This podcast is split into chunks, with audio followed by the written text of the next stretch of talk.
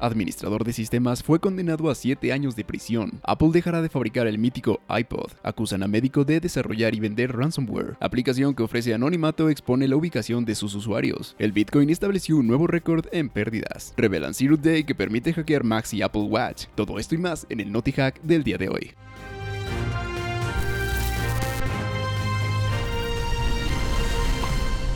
Bienvenidos sean todos ustedes a Hackwise. Mi nombre es César Gaitán y el día de hoy les quiero dar la bienvenida a este, el Naughty Hack de la semana, donde platicaremos acerca de las noticias más relevantes de tecnología y de ciberseguridad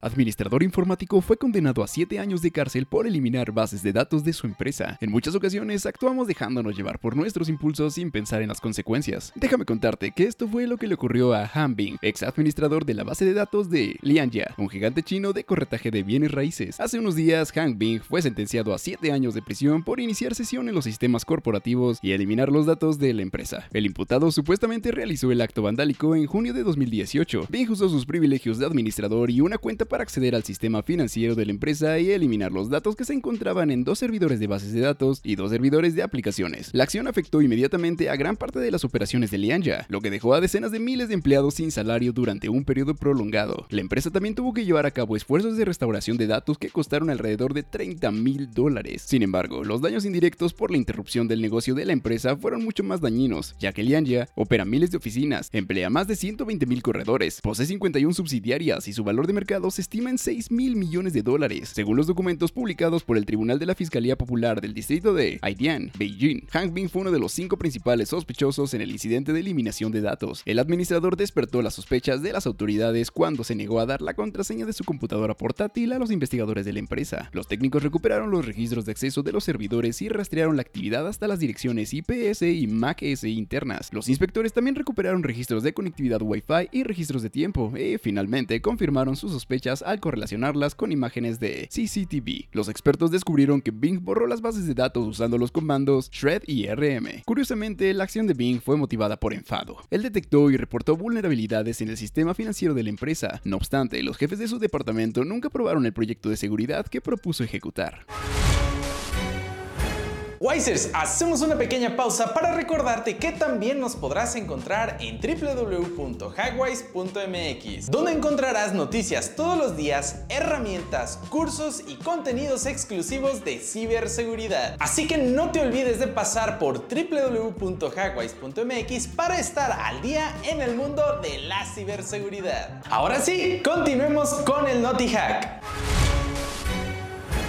Apple dejará de fabricar el revolucionario reproductor de música iPod. Aunque actualmente no lo parezca, fue revolucionario. Hablamos de un aparato lo suficientemente pequeño para caber en un bolsillo de tu pantalón y que pudiera contener miles de canciones. Apple lo lanzó al mercado en octubre de 2001 y lo llamó iPod. Ese pequeño aparato hizo olvidar a los nostálgicos del Walkman y cimentó el camino al iPhone para la compañía tecnológica de Silicon Valley. Lamentablemente, la compañía del fallecido Steve Jobs confirmó el martes pasado el adiós al iPod Touch. En un comunicado, la compañía dijo que continuará vendiendo el iPod Touch de séptima generación hasta agotar existencias. Una confirmación silenciosa de que la era del iPod finalmente terminará. El anuncio, aunque agridulce para los aficionados a la tecnología de cierta edad, no llegó del todo por sorpresa. Durante años, Apple ha ido seleccionando lentamente su línea de máquinas multimedia portátiles. El último iPod con la clásica rueda de clic se suspendió en 2014 y el otro popular iPod Nano hizo lo mismo tres años después. Greg Hoswiak, vicepresidente senior de marketing mundial de Apple, afirmó lo siguiente: Hoy, el espíritu del iPod sigue vivo. Hemos integrado una experiencia musical increíble en todos nuestros productos, desde el iPhone hasta el Apple Watch y el HomePod Mini, en Mac, iPad y Apple TV. En este momento, la idea de un dispositivo de un solo propósito como el iPod puede parecer irremediablemente pasado de moda. Hasta cierto punto, Apple sintió lo mismo. Los modelos originales solo reproducían música que comprábamos, descargábamos y pirateábamos, pero le siguieron versiones que reproducían videos y eventualmente los modelos con pantalla táctil que persistieron hasta esta semana. Pero a pesar de que los iPods finalmente y completamente quedaron eclipsados por el iPhone, es difícil exagerar el impacto que tuvieron en la empresa y en las personas que lo usaban. Definitivamente el iPod marcó una época y si deseas adquirir uno para tenerlo como reliquia, aún puedes comprarlo a través de apple.com, las tiendas y los revendedores hasta agotar existencias. Adiós, vaquero.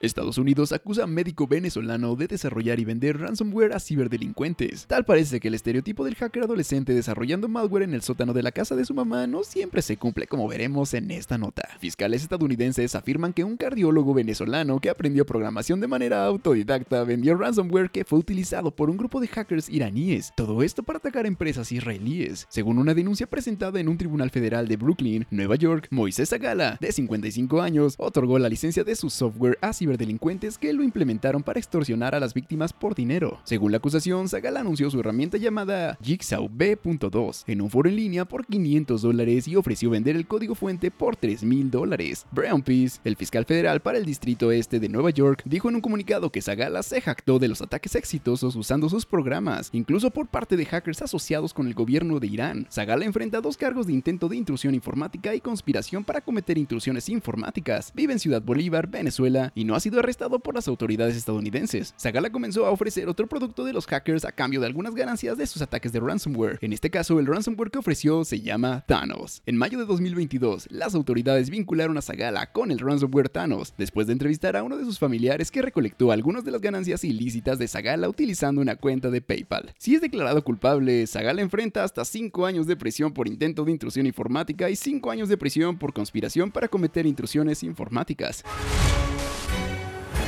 Aplicación de publicaciones anónimas expone las ubicaciones exactas de sus usuarios. En Internet no siempre recibimos lo que nos prometen, tal como veremos en esta nota. Una aplicación ofrece anonimato pero en realidad expone las ubicaciones de sus usuarios. JigJack, una aplicación que funciona como un sitio de mensajes anónimos local, permite encontrar las ubicaciones precisas y las identificaciones únicas de los usuarios. Un investigador que analizó los datos de JigJack pudo acceder a las coordenadas GPS precisas en donde procedían las publicaciones y los comentarios, con una precisión de 3 a 5 metros. Él afirma que entregó sus a la empresa en abril. Por si no lo sabes, JigJack fue lanzada por primera vez en 2013 y era popular en los campus universitarios, donde a menudo se usaba para chismear, publicar actualizaciones y acosar cibernéticamente a otros estudiantes. Después de la disminución de la relevancia y los intentos fallidos de moderación de contenido, la aplicación se cerró en 2017, pero resucitó el año pasado. En noviembre, la compañía dijo que había superado los 2 millones de usuarios. El encargado de encontrar y publicar las preocupaciones de seguridad en su blog fue David Theater, un estudiante de informática. La aplicación muestra publicaciones de usuarios cercanos, pero solo muestra la ubicación aproximada, como alrededor de 1.5 kilómetros de distancia hasta 7 kilómetros para dar a los usuarios una idea de dónde provienen las actualizaciones de su comunidad cercana. Aunque JigJack promete el anonimato, Theater mostró que la combinación de las coordenadas GPS y las identificaciones de los usuarios podrían eliminar el anonimato de los usuarios y descubrir dónde viven las personas, ya que es probable que muchos lo usen desde sus hogares y los datos tienen una precisión de 3 a 5 metros. Esa combinación de información podría usarse para acechar o vigilar a una persona en particular a pesar de las solicitudes de respuesta a estas revelaciones, JigJack no ha realizado ninguna declaración oficial hasta el momento.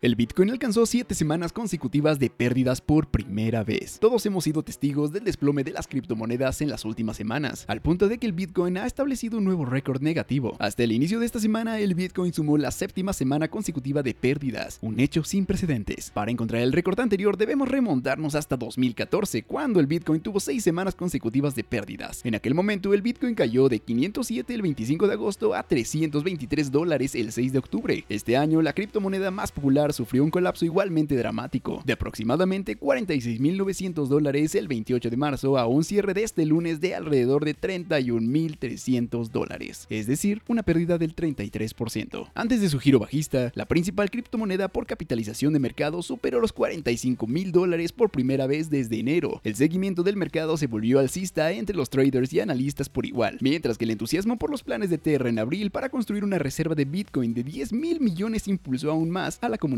no obstante, todo cambió este mes. A medida que el precio del Bitcoin cayó a mínimos no vistos desde finales de 2020, el ecosistema de Terra casi colapsó cuando la moneda estable Terra USD UST perdió su paridad con el dólar y el precio del token de gobernanza Luna cayó a cero. Mientras tanto, Luna Foundation World, por sus siglas LFG, gastó el 99% de sus más de 80 mil Bitcoin en el mercado en un intento incipiente de apuntalar a UST. En marzo, el índice de miedo y avaricia de Bitcoin, una medida aproximada de las actitudes de la comunidad y el mercado de Bitcoin, Bitcoin pasó a codicioso, una puntuación de más de 55 por primera vez desde noviembre. Hoy el índice muestra miedo extremo en solo 14, en comparación con el máximo colosal de noviembre de 84. Esta es una muestra de cómo ha cambiado el panorama de la criptomoneda más popular en las últimas semanas. Apple lanzó una actualización de emergencia para corregir un Zero Day que permite hackear Macs. Apple lanzó este lunes actualizaciones de seguridad para abordar una vulnerabilidad de día cero, Zero Day, que los atacantes pueden explotar en ataques dirigidos a dispositivos Mac y Apple Watch. Los Zero Days son fallas de seguridad que el proveedor de software desconoce y aún no ha reparado. En algunos casos, este tipo de vulnerabilidad también puede tener explotaciones de prueba de concepto disponibles públicamente antes de que llegue un parche o puede explotarse activamente en el entorno. En los avisos de seguridad emitidos, Apple reveló que están al tanto de los informes de que este error de seguridad puede haber sido explotado activamente. La vulnerabilidad es un problema de escritura, fuera de los límites en Apple ABD, una extensión del kernel para la decodificación de audio y video. Específicamente, la vulnerabilidad permite que las aplicaciones ejecuten código arbitrario con privilegios de kernel. El error fue informado por investigadores anónimos y Apple lo solucionó en macOS Big Sur 11.6, WatchOS 8.6 y tvOS 15.5, con verificación de límites mejorada. La lista de dispositivos afectados incluye Apple Watch Series 3 o posterior, Mac con macOS Big Sur, Apple TV 4K segunda generación y Apple TV HD. Si bien Apple reveló informes de explotación activa en el entorno, no publicó ninguna información adicional sobre estos ataques. Al retener información, es probable que la empresa pretenda permitir que las actualizaciones de seguridad lleguen a la mayor cantidad posible de Apple Watch y Macs antes de que los atacantes detecten los detalles del día cero y comiencen a implementar exploits en otros ataques. Aunque lo más probable es que este Zero Day solo se haya utilizado en ataques dirigidos, te recomendamos encarecidamente instalar las actualizaciones de seguridad actuales de macOS y watchOS lo antes posible para bloquear los intentos de ataques. A pesar de que Apple suele jactarse de la seguridad de sus productos, este es el quinto Zero Day que la empresa corrige en el presente año. Dato curioso, ¿sabías que el 20 de mayo de 1913, hace 109 años, nació William Hewlett, cofundador de HP? Hewlett fue un ingeniero estadounidense y cofundador junto a David Packard de Hewlett Packard Company, HP. William murió el 12 de enero del 2001. También nos puedes encontrar en tu plataforma de podcast favorita. Te dejo los enlaces aquí abajo en la descripción. Amigos míos, eso ha sido todo por el día de hoy. Si te gustan nuestros contenidos, no olvides suscribirte. Te recuerdo que mi nombre es César Gaitán y esto fue Hackwise. Nos vemos hasta la próxima.